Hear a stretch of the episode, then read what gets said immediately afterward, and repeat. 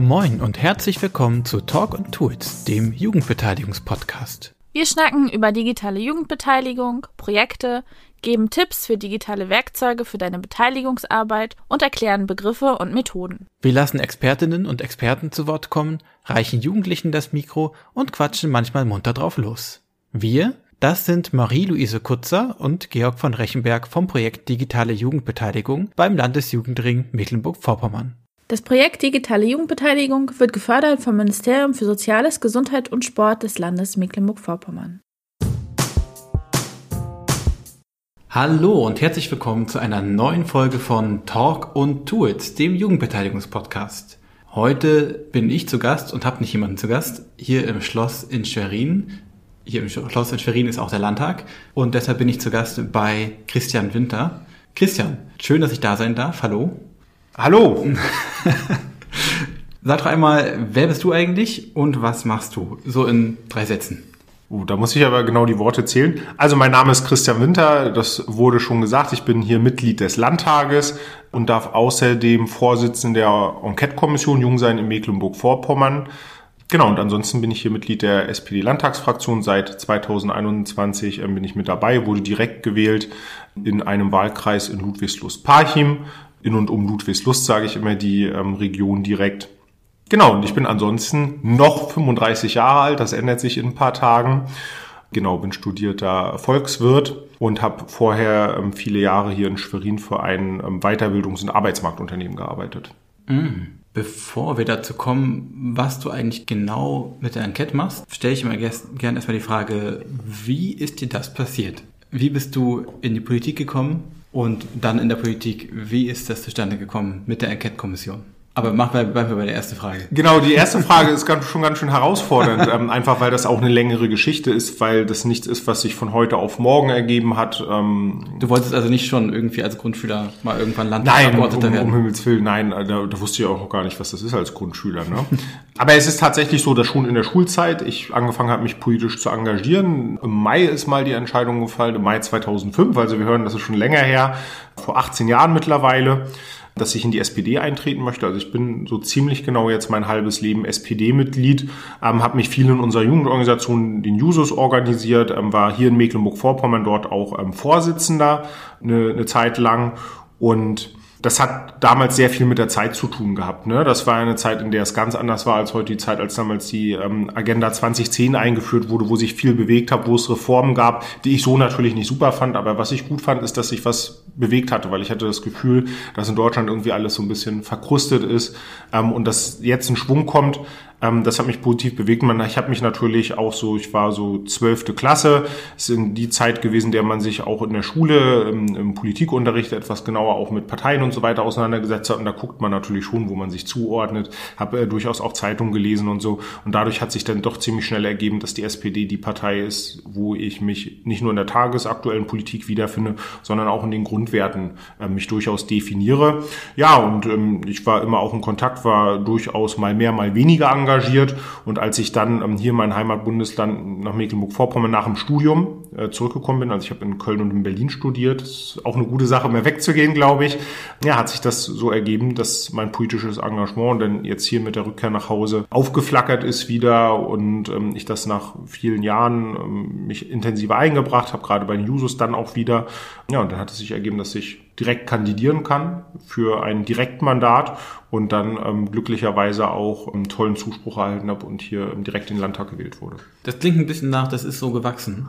Mit, hm. mit kleinen Pausen? Natürlich, also ich finde das total wichtig auch.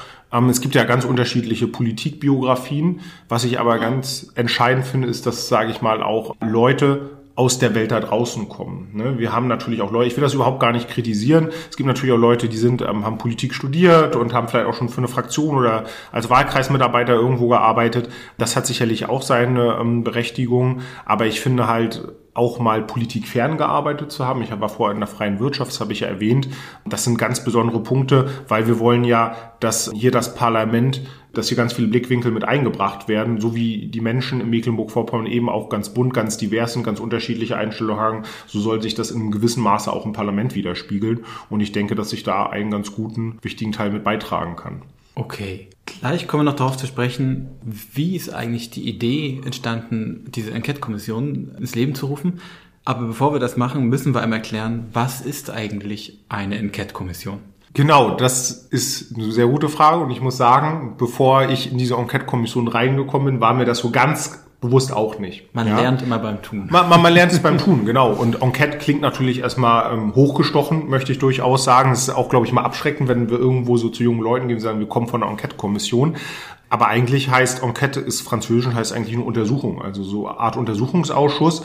Aber anders als die anderen Untersuchungsausschüsse, die sich jetzt zu einem eher tagesaktuellen Thema bewegen oder zu etwas, was in der Vergangenheit war, ist es Tradition hier im Landtag Mecklenburg-Vorpommern und auch in anderen Parlamenten, dass man sich mit einem breiteren Thema beschäftigt und dass man sich mit diesem breiteren Thema über die ganze Legislatur beschäftigt, unterschiedliche ähm, Blickwinkel einfließen lässt, um dadurch ja zu einem Empfehlungskatalog am Ende zu kommen. Ne? Also es geht nicht darum, sofort die Lösungen anzustoßen, gleichwohl wir das natürlich bei diesem Thema auch irgendwie ein bisschen machen möchten.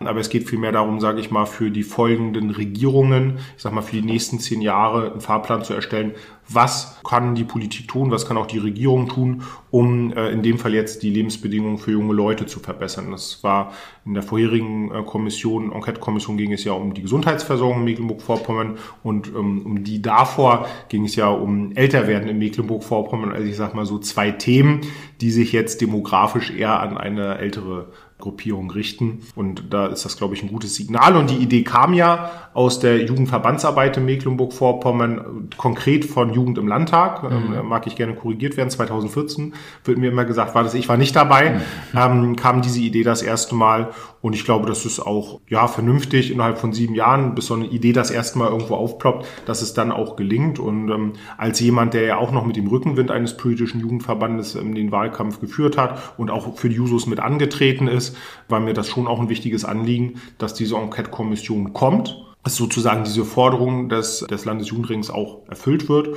Und ja, es ist natürlich noch eine besondere Ehre, dass ich dir auch gleich vorsitzen darf. Das ist ein gutes Stichwort. Wie ist das passiert? Ja, es ist so, dass natürlich, wenn sich so eine Fraktion findet, wir sind eine sehr große Fraktion, dass sich dann ähm, Arbeitsbereich identifizieren. Ich muss sagen, ich bin jetzt nicht originär ähm, im Jugend- und Sozialpolitischen Bereich, ich bin eigentlich ähm, Wirtschafts- und Finanzpolitiker, das sind auch meine beiden Ausschüsse. Aber eben auch aufgrund ähm, der Nähe zur Zielgruppe, auch aufgrund vielleicht gewisser Erfahrungen, ähm, wurde ich dann von meiner Fraktionsführung Anfang 2022 angesprochen, ob ich mir das vorstellen kann. Und da habe ich natürlich erstmal geschluckt, habe mir auch eine kleine Bedenkzeit erbeten. Aber eigentlich war mir schon klar, dass so ein tolles Angebot ähm, kann ich nicht ablehnen. Die Enquete-Kommission hat das Thema Jungsein in MV. Und das hast du schon gesagt, das ist im Grunde geht es darum, zum Thema Untersuchungen anzustellen, nun ist das Thema nicht so wie bei anderen Themen, wo man denken könnte, okay, wir werfen da so ein bisschen Wissenschaft drauf, lassen uns beraten und wälzen ein paar Theorien und entwickeln dann Strategien, sondern die Zielgruppe ist ein bisschen anders dynamisch und nicht ganz so leicht zugänglich, vielleicht nicht so ganz gut abbildbar über wissenschaftliche Literatur. Wie versucht ihr vorzugehen, um das richtig greifen zu können? Genau, du hast das eben sehr richtig beschrieben. Eine Enquete-Kommission bedient sich, sage ich mal, eines gewissen Ablaufs und eines gewissen Instrumentenkastens. Und dieser Instrumentenkasten sieht erstmal vor, dass zu politisch aufgestellten Fragen, die ähm, stellen wir hier im Parlament auf, also in, im Parlamentsgremium. Das Besondere muss man noch dazu sagen, dieses Parlamentsgremium ist ja, dass da nicht nur Mitglieder des Landtages sitzen. Neben 13 Landtagsmitgliedern sind dort auch zwölf externe Mitglieder dabei, sogenannte nicht-parlamentarische Mitglieder, die als Expertinnen und Experten ähm, durch die Fraktion berufen werden. Und das ist schon mal die eine Besonderheit. Und ansonsten ist es aber so, dass halt ähm, zusammen halt ein Erkenntnisinteresse definiert wird und dazu äh, wissenschaftliche Gutachten in Auftrag gegeben werden. Das lief bisher vorher so, das läuft auch in dieser Enquete-Kommission so.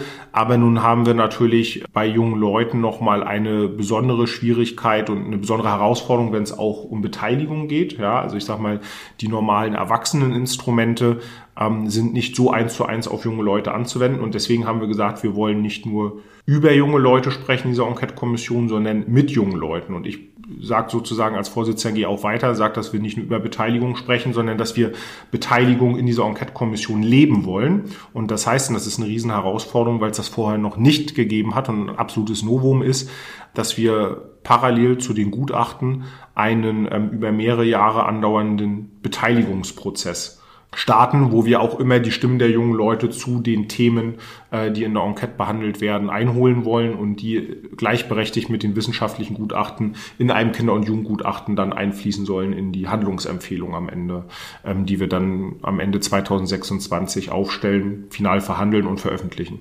Vielleicht nochmal zu diesen Themen, die du gerade angeschnitten hast, zurückzugehen. Ihr habt die euch definiert. Was sind die Themen, an denen ihr ein Erkenntnisinteresse habt?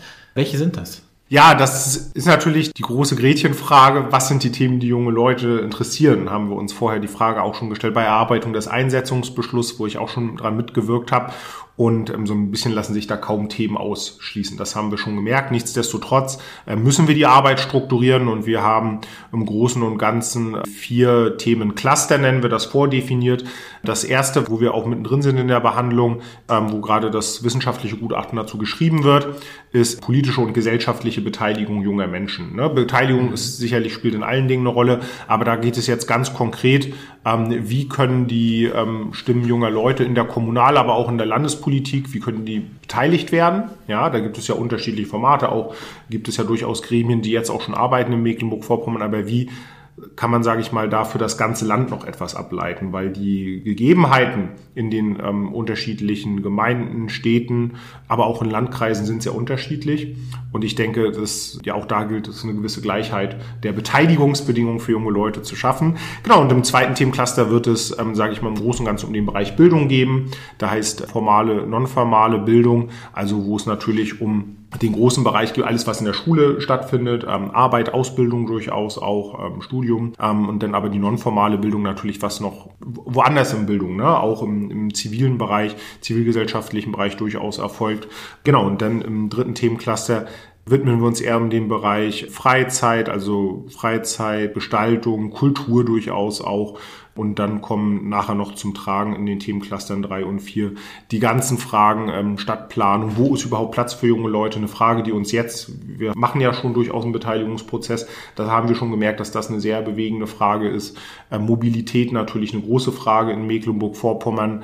Und darüber hinaus gibt es noch ähm, Querschnittsthemen, ähm, Chancengleichheit, Diversität, auch was lernen wir eigentlich aus Corona, diese Querschnittsthemen, auch ähm, Digitalisierung, Umwelt, diese Querschnittsthemen werden auch mit einfließen, aber nicht so sehr als primäres Thema, weil wenn wir jetzt äh, uns sehr stark mit Digitalisierung zum Beispiel beschäftigen würden, da könnten wir einfach eine eigene Enquete-Kommission für machen. Also das kann irgendwo nur ähm, als Querschnitt in die Betrachtung mit reinfließen.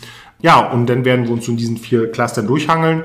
Und ähm, jetzt sind wir dabei, wir sind ja auch ein lernender Prozess, also es ist noch nicht alles vordefiniert, werden wir wahrscheinlich im fünften Themencluster dann nochmal so eine Abarbeitung machen von Dingen, die zwischendurch. Es kann ja auch sein, dass es noch aktuelle Entwicklungen gibt oder dass junge Leute uns jetzt noch auf ein Thema hinweisen und sagen, oh, das ist aber irgendwie wohl noch nicht berücksichtigt. Das würde dann im fünften Themencluster kommen. Und ähm, es gibt jetzt ja auch schon Dinge, die in der Erarbeitung sind, ähm, mit der Beteiligung, ein Gesetz für die Beteiligung von ähm, Kindern und Jugendlichen Leuten, was jetzt in den nächsten Monaten ähm, durch den Prozess gehen wird. Und das wird man dann sicherlich 2025 auch schon mal rückblickend etwas ähm, auf den Prüfstand stellen und evaluieren können. Mhm. Ich finde das immer ganz hilfreich, um sich das ein bisschen plastischer vorstellen zu können, wie diese Arbeit aussieht. Wenn du einmal erklärst, in welchem Rhythmus trefft ihr euch und wie läuft eigentlich so eine Sitzung ab? Mhm. Und danach müssen wir nochmal darauf eingehen, auf welche Art und Weise soll eigentlich dieser Beteiligungsprozess funktionieren. Ja, du merkst schon, es ist, es ist ähm, eine recht komplexe Geschichte mhm. und ähm, taugt leider nicht so für kurze Antworten. Da möchte ich mich jetzt schon mal entschuldigen, aber ich versuche es jetzt vielleicht mal ein bisschen kürzer runterzubrechen. Da kannst ja vielleicht auch nachfragen. Ja, wie läuft so eine Sitzung ab? Also im Großen und Ganzen haben wir halt einen Arbeitsplan, an dem wir uns orientieren. Es kommt natürlich immer darauf an, in welcher Phase wir gerade sind. Wie gesagt, jetzt befinden wir uns in der Phase, wo ein Gutachten ähm, geschrieben wird. Das wird nach der Sommerpause vorliegen. Ähm, und währenddessen ähm, nehmen wir uns jetzt gerade ähm, das zweite Themencluster vor. Und da wird jetzt ja ein Erkenntnisinteresse definiert. Also da werden wir ja vorbereiten müssen. Da wird es dann auch ein Gutachten zu geben. Und da müssen wir uns jetzt ähm, zusammensetzen, was sind die relevanten Fragen im Bereich formale, nonformale Bildung. Das wird durchaus in der Sitzung besprochen. Es gibt auch, also Ideengeber sind ja durchaus auch die Fraktionen, die Beschäftigte haben, die sich auch mit dem Thema auskennen und, und sage ich mal, den ganzen Tag ähm, in ihrer Hauptamtlichkeit beschäftigen.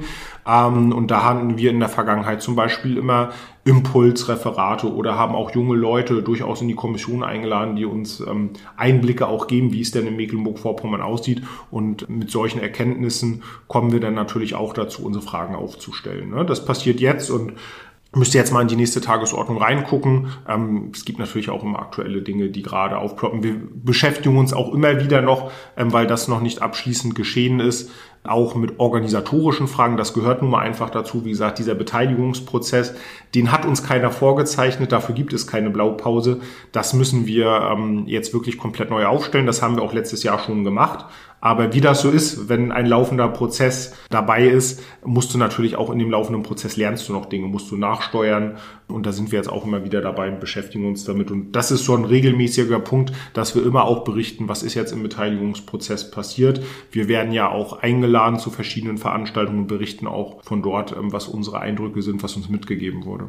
Ich versuche noch mal kurz zu greifen. Ihr trefft euch einmal im Monat. Achso, das hatte ich nicht gesagt. Etwa? Ungefähr, ungefähr. Also es gibt hier so einen, so einen Plan, ähm, den können jetzt die Zuhörenden nicht sehen. Der hängt hier auch und da haben wir einen Rhythmus. Wir können natürlich gerade auch die nicht-parlamentarischen Mitglieder nicht überlasten. Und da gibt es so eine hell, eine dunkelgrüne Woche, da ist so ein durchgezogener Strich, kann man auch auf der Homepage sehen. Und jede zweite Woche davon sind wir dran. Ähm, du hast es richtig gesagt, ähm, einmal im Monat treffen wir uns ungefähr. Ähm, wir hatten jetzt im April, wer jetzt hier auf den Kalender gucken könnte, sieht, dass dort ähm, nur eine so eine dunkelgrüne Woche ist. Da hätten wir sonst keine Sitzung gehabt, haben aber natürlich viel zu tun. Uns wurde ein Grundlagengutachten vorgestellt. Da haben wir dann eine Sondersitzung, da wo Zeit ist, ähm, eingeschoben. Okay, aber ihr trefft euch einmal im Monat. Einmal im Monat, und genau. Ist ihr die, kommt zusammen, die, die Parlamentarier, die nicht parlamentarischen genau. äh, Mitglieder der Kommission auch und ihr besprecht erstmal Aktuelles, was gerade organisatorisch anliegt wahrscheinlich, beziehungsweise besprecht erstmal den Tagesplan. Genau, also habt ihr äh, Gäste da, Experte aus verschiedenen Bereichen oder eben Experten im eigenen Interesse? Also so, so eine Sitzung ist schon sehr durchchoreografiert. Ja. Ne? Also da kommt keiner dahin und wir gucken mal, was jetzt nee, heute passiert. Es gibt eine Tagesordnung, die wird eine Woche vorher allen zugänglich gemacht. Ähm, wir haben auch eine Frist, dass eigentlich mit einem gewissen Vorlauf auch Anträge gestellt werden, weil dadurch, dass wir nicht parlamentarische Mitglieder haben, die das ehrenamtlich machen, ja, ähm, von denen können wir nicht verlangen, dass die jetzt hier mit äh, Tischvorlagen kommen und dann sich noch irgendwie koordinieren sollen. Das funktioniert nicht. Ähm, daher ist es wichtig, dass Anträge und Dokumente mit einem guten Vorlauf allen zur Verfügung gestellt werden, dass sich auch ähm, die nicht parlamentarischen Mitglieder sind ja auch in Fraktionen organisiert, dass die sich miteinander absprechen können und dann wird diese Tagesordnung ähm, durchgegangen. Da wird natürlich geschaut. Also gerade wenn wir jetzt Gäste haben, ähm, wir hatten auch schon Anhörungen anzuhören oder hatten neulich einen Praxisbericht junger Leute. Da waren, waren junge Leute, die selbst Mitglied eines ähm, Kinder- und Jugendgremiums sind, sozusagen haben dort einen Praxisbericht vorgetragen. Dann werden natürlich Nachfragen gestellt. Solche Gäste, wenn wir die haben, die sind natürlich am Anfang der Tagesordnung dann ähm, vorgesehen, damit die, wenn es zur Verzögerung kommt, auch nicht lange warten müssen. Und diesen Berichtsteil, so diesen Rückblick, was ist im Beteiligungsprozess gelaufen, das kommt so zu Ende. Also da gibt es schon ähm, jetzt nicht nach Wichtigkeit, aber nach organisatorischen Belangen ähm, gibt es das. Und das ist, Tagesordnung kann natürlich fünf Punkte haben, kann aber auch mal ähm, acht oder neun haben, je nachdem, wie viele Anträge vielleicht auch noch kommen. Und manchmal ist so ein Tagesordnungspunkt innerhalb von fünf Minuten abgearbeitet. Gerade wenn wir aber Gäste haben, da sind auch schon mal eine Stunde oder mehr vorzusehen. Okay, wir wollten nochmal auf den Beteiligungsprozess gucken. Das hast du ja schon gesagt, da gibt es keine Blaupause. Das heißt, ihr entwickelt im Prozess aber ich habe ja so einen gewissen Einblick, dass es inzwischen eine Idee gibt, wie das aussieht.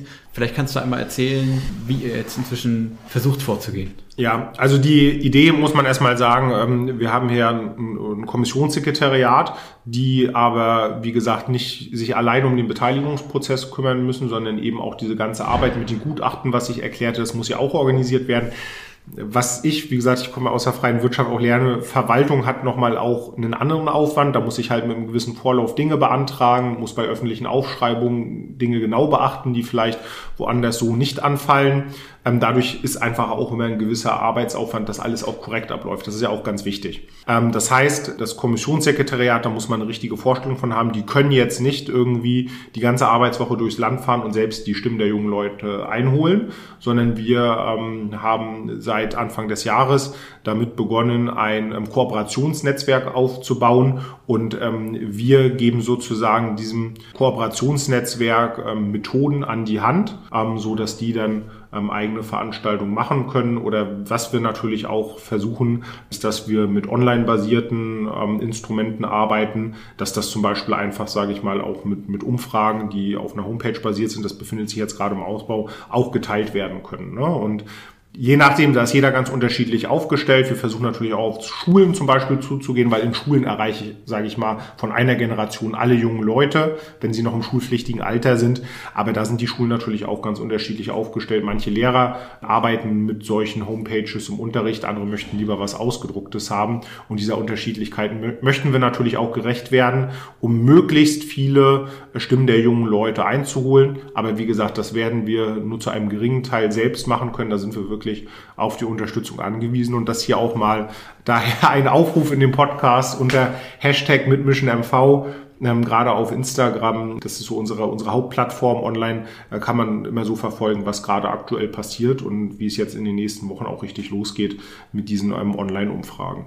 Genau, es geht jetzt richtig los. Das heißt, jetzt gerade im Mai nehmen wir den Podcast auf und jetzt gerade soll auch nochmal eine Kampagne starten, wo Öffentlichkeitsarbeit passiert zu diesem Thema und jetzt auch mit fertigen Konzepten und fertigen Materialien auf die Multiplikatoren zugegangen wird, damit in den verschiedenen Gruppen konkrete Fragen oder Methoden probiert werden können, um Erkenntnis zu gewinnen, was ist für die Jugendlichen wichtig, was bewegt im Alltag. Für die Jugendlichen ist natürlich total spannend, okay, ich werde jetzt hier gefragt, was würde ich mir gern anders wünschen, was sind Probleme bei mir?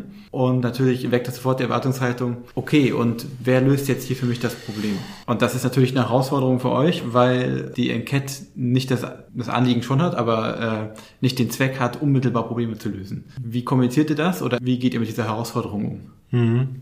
Ja, das ist eine, eine große, ähm, ja, eine Herausforderung, wie du richtig sagst, oder auch ein Problem, das uns natürlich am Anfang schon bewusst war, dass ähm, junge Leute, sage ich mal, auch mit dem, was sie uns mitgeben, ein gewisses Feedback erwarten. Und ähm, ich denke, dass dort, ähm, also wir planen gerade zu den Themen auch Regionalkonferenzen. Und ja, da wird es natürlich, sage ich mal, durch das Gespräch, ne, also da wird es auch zu Interaktionen auch mit Kommissionsmitgliedern kommen. Dadurch erhalte ich natürlich immer schon Feedback. Ähm, es kann ja durchaus auch ein Feedback sein. Ähm, also es ist ja nicht so, dass für junge Leute politisch nichts gemacht wird in Mecklenburg-Vorpommern. Es gibt Dinge, die sind schon auf dem Weg, aber es gibt sicherlich auch Punkte, die lassen sich nochmal genauer und besser anschieben. Also ich glaube, auch da kann man immer sofort ein Feedback geben. Ähm, und dann müssen wir aber natürlich gerade auch am Ende, das ist natürlich ein langer Zeithorizont, dann schauen, wo finden sich die jungen Leute in den Handlungsempfehlungen wieder. Und das wird dann auch in Absprache mit den Kooperationspartnern entwickelt werden. Und ähm, gerade jetzt zu den ähm, unterschiedlichen Themenclustern, da wird es eben thematische Konferenzen geben und da werden wir den Beteiligten auch rückspiegeln. Da wird es dann ein Fazit geben, einen Zwischenbericht zu jedem Themencluster. Das ähm, ist jetzt so die Idee. Ähm, da haben wir nochmal die Systematik etwas umgestellt und dadurch kriege ich dann auch zeitnäher ein Feedback, was von meinen Ideen landet jetzt oder landet sehr wahrscheinlich, kommt am Ende bei mit raus, ähm, dass nicht alle jungen Leute bis auf 2026 warten müssen, wenn sie vielleicht gar nicht mehr so jung sind. Ne? Da, ein paar Jahre können ja schon manchmal Unterschied machen. Oder wenn sie vielleicht dann auch gar nicht mehr in Mecklenburg-Vorpommern sind. Und wie gesagt, mit ähm, über das Kooperationsnetzwerk und mit diesen etwas zeitnäheren Zwischenberichten, glaube ich, kriegen wir dann auch ähm, so ein Feedback hin. Und was sich natürlich auch total empfiehlt, ist, wenn man ohnehin Beteiligungsprozesse plant oder am Laufen hat, zu sagen, okay, hier fallen natürlich auch ganz für unsere spezifische äh, lokale Situation auch Erkenntnisse an, was es generell Probleme gibt. Und dann ist es unter Umständen einfach auch die Aufgabe der Begleitermenschen, der Lehrperson oder von wem auch immer, diese Abstraktionsleistung zu machen und zu sagen, okay, das sind jetzt die Sachen, die natürlich ganz spezifisch für unsere Schule wichtig, aber eigentlich stecken dahinter konkrete Anliegen, die man auch abstrakt fassen kann, die nicht nur für hier, sondern fürs Land generell gelten. Und das wäre auch so ein bisschen die Empfehlung, zu sagen, okay, nutzt es doch in Prozessen, wo die Jugendlichen ohnehin auch was davon haben bei sich vor Ort, damit nicht dieser Frustmoment entsteht, ja, wir erzählen was und nichts passiert, mhm. sondern es kann da durchaus was passieren vor Ort und gleichzeitig kann da auch eine Erkenntnis bei rumkommen, auch für die Enquete. Genau. Und ich glaube, dass eine Sache, die auch wichtig ist, und das ist aber dann eben auch Aufgabe gerade von Workshop-Formaten, das lässt sich natürlich besser erledigen, wenn wir auch direkt mit den jungen Leuten in Kontakt treten. Man muss natürlich auch glaubhaft darstellen können, was können wir überhaupt machen als Landespolitik.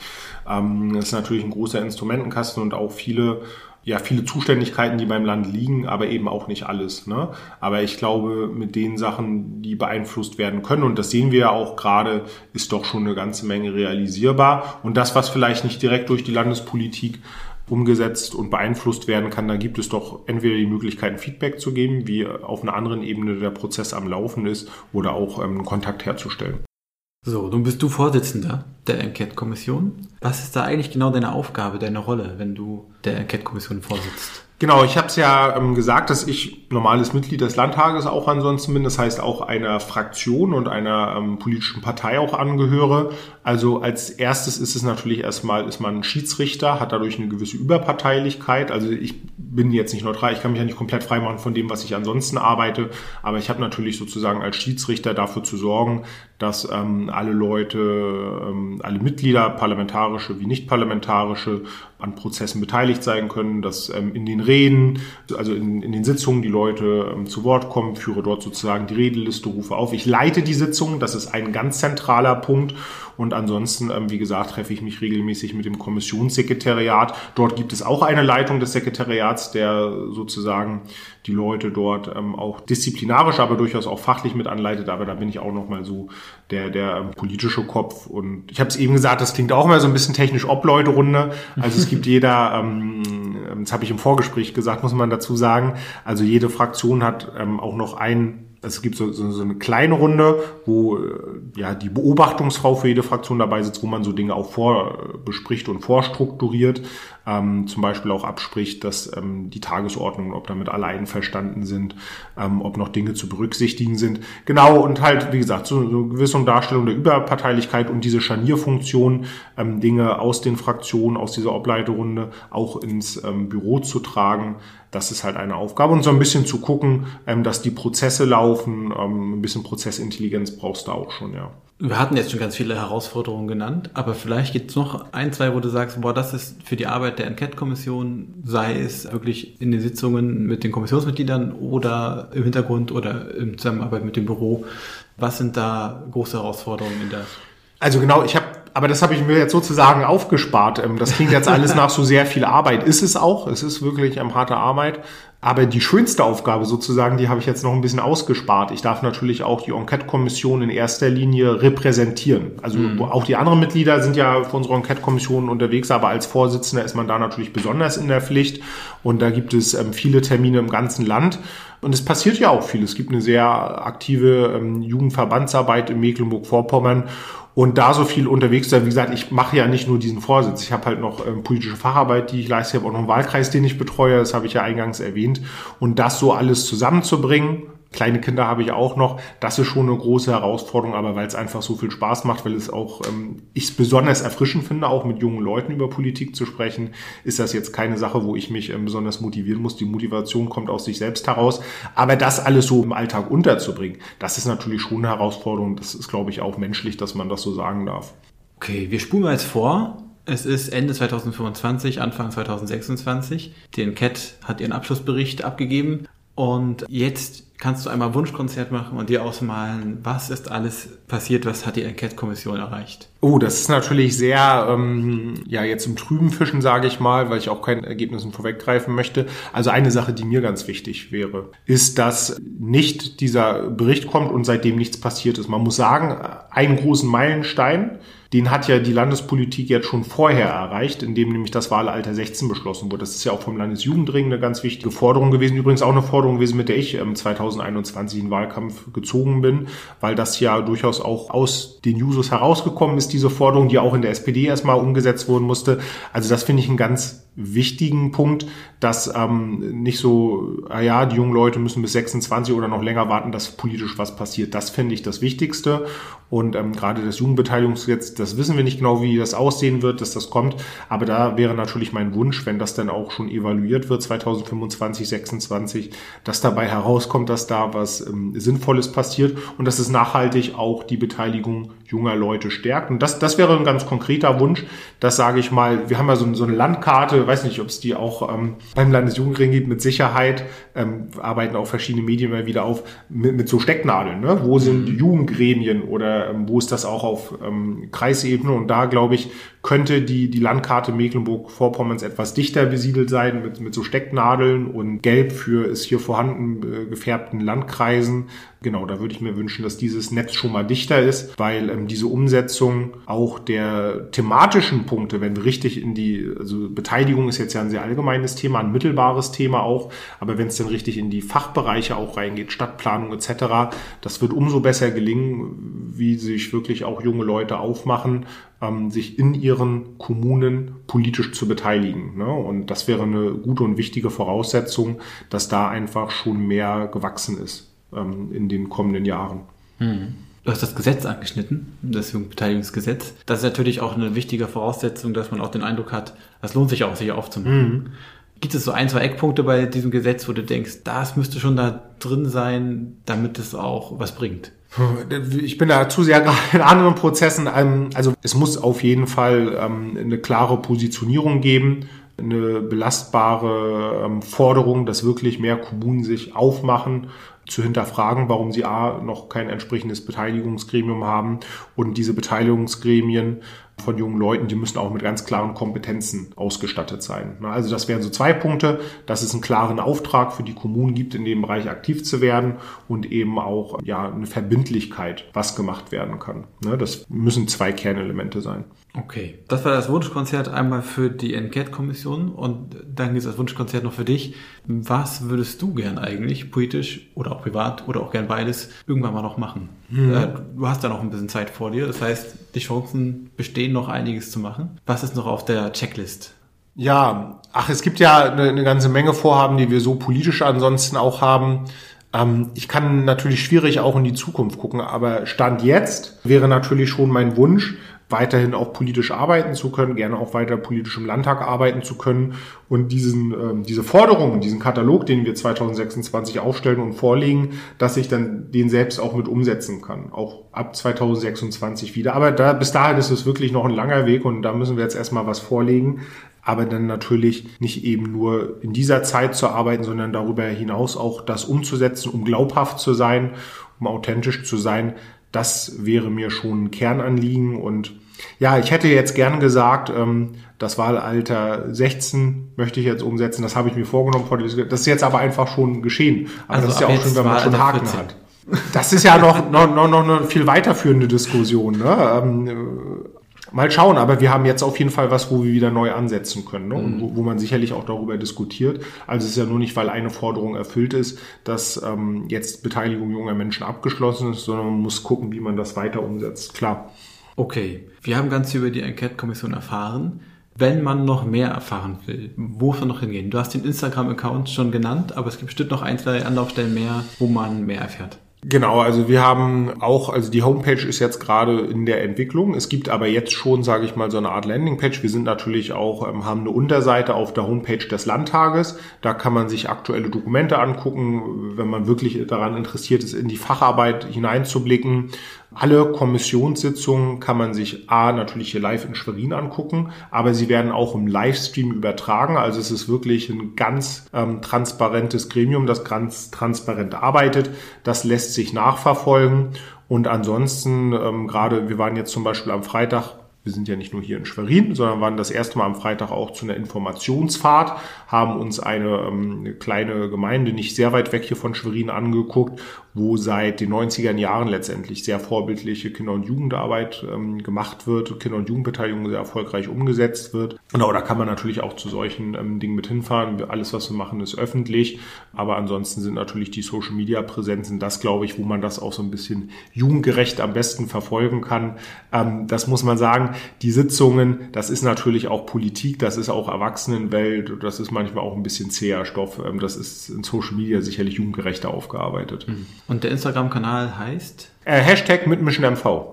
Und den Livestream findet man wahrscheinlich auf der Landtagsseite von der Enquete und dann. Nee, auf der, auf der, ähm, ich habe das jetzt, wie gesagt, eine Sitzung ähm, habe ich mich neulich vertreten lassen. Das ist auch mal ganz schön, dann kann man das mal wahrnehmen, wie gut das funktioniert. Es hat, einmal hat es wohl auch schon nicht geklappt, aber ähm, nee, die Technik ist gut aufgestellt. Nein, einfach landtag-mv.de und dann wird vorne auf der ersten Seite mhm. ähm, an dem Tag, wenn es dann ist, lassen sich jetzt ja zum Beispiel auch die, die Landtagssitzungen verfolgen und da, wo sonst die Landtagssitzung immer normal übertragen wird, wird an dem betreffenden Tag gleich vorne auf der ersten Seite, auf der Frontseite des Landtags sozusagen, ähm, wird auch der Livestream der Enquete-Kommission übertragen. Dann kommt jetzt die wichtige Abschlussfrage. Haben wir noch was vergessen, worüber wir noch reden müssen? Hm. Also wir haben ja schon, glaube ich, jetzt gehört hier, ne? es ist ein lernender Prozess, ein unfertiger Prozess. Also mit Sicherheit, es lässt sich noch tiefer in jedes einzelne Thema gehen, aber ich glaube einfach ein bisschen am Ball bleiben, jetzt mal schauen, was kommt. Wir sind ja, wie gesagt, auch dabei, Stück für Stück alles abzuarbeiten. Ähm, aber deswegen fällt mir gerade nichts ein, außer eben den Aufruf, einfach mal vorbeizuschauen. Ich habe die, die beiden Hauptanlaufpunkte genannt und regelmäßig zu verfolgen, was passiert mit der Enquete-Kommission. Vielleicht sind wir auch mal bei dem einen oder anderen Zuhörerinnen und Zuhörer in der Nähe und dann kann ich nur sagen, mitmischen ist nicht nur der Hashtag, sondern mitmischen ist auch wirklich als Aufforderung ähm, zu verstehen. Und ja, da bleibt mir eigentlich nur zu sagen, ähm, mischt mit, mischt euch ein. Die Enquete-Kommission zeigt, dass ähm, richtig was gehen kann für junge Leute in MV in diesem Zug auch, wenn es konkrete Ideen gibt für, oh, ich würde da was machen gerne mit einem Beteiligungsprozess oder einem Workshop oder so, die Menschen im Sekretariat der Enquete-Kommission, die sind auch gut ansprechbar. Die freuen sich, wenn sie kontaktiert werden und stehen genau. mit Rat und Tat zur Seite oder geben Tipps, die man ansprechen kann. Also nicht einfach oh, irritiert davor stehen und zu versuchen, an landtag.de zu schreiben oder so, sondern da ganz, ganz konkret, wir verlinken das in den Show Notes, wo man da den richtigen Kontakt findet und gerne auch weitererzählen. Ne? Also einfach vielleicht auch, je nachdem, wo ihr so unterwegs seid, ähm, sprecht euren Sozialkundelehrerinnen, Lehrer mal an ähm, oder Betreuungsperson XY, zu wem ihr so Kontakt hat, ob die davon schon gehört haben, ob sie da mitmachen möchten, ob man vielleicht dazu auch mal einen Workshop vor Ort machen kann oder irgendwie sich im Unterricht, in einem Workshop mal mit so einem Online-Befragung ähm, sich damit mal beschäftigt und dann da sind wir, wie gesagt, jetzt auch schon in ersten Vorbereitungen, vielleicht auch mal zur Themenkonferenz vorbeigucken. Okay, vielen Dank, Christian. Und vielen Dank auch an euch, liebe Zuhörende. Wenn euch das gefallen hat, was ihr gehört habt und ihr gerne mehr von sowas hören wollt, dann abonniert gerne diesen Podcast, gebt uns dort, wo das möglich ist, gerne eine Bewertung, da freuen wir uns. Und wenn ihr den einfach nur im Browser anhören wollt, weil alle anderen äh, irgendwie Abo-Modelle gefallen euch nicht, dann könnt ihr einfach gehen auf ljrmv.de slash podcast, da findet ihr alle Folgen. Und ansonsten findet ihr uns auch auf Instagram bei digitale Jugendbeteiligung. Da erfahrt ihr alles Neues von dem Podcast und von dem, was wir so tun. Und da informieren wir auch ab und zu über das, was die Enquete-Kommission auch noch so tut. Aber wo ihr die auch noch findet, das habt ihr schon gehört. Verlinken wir auch in den Show Notes. Vielen Dank nochmal und tschüss Christian. Ja, eine schöne Woche und wie gesagt, mitmischen ist ernst gemeint.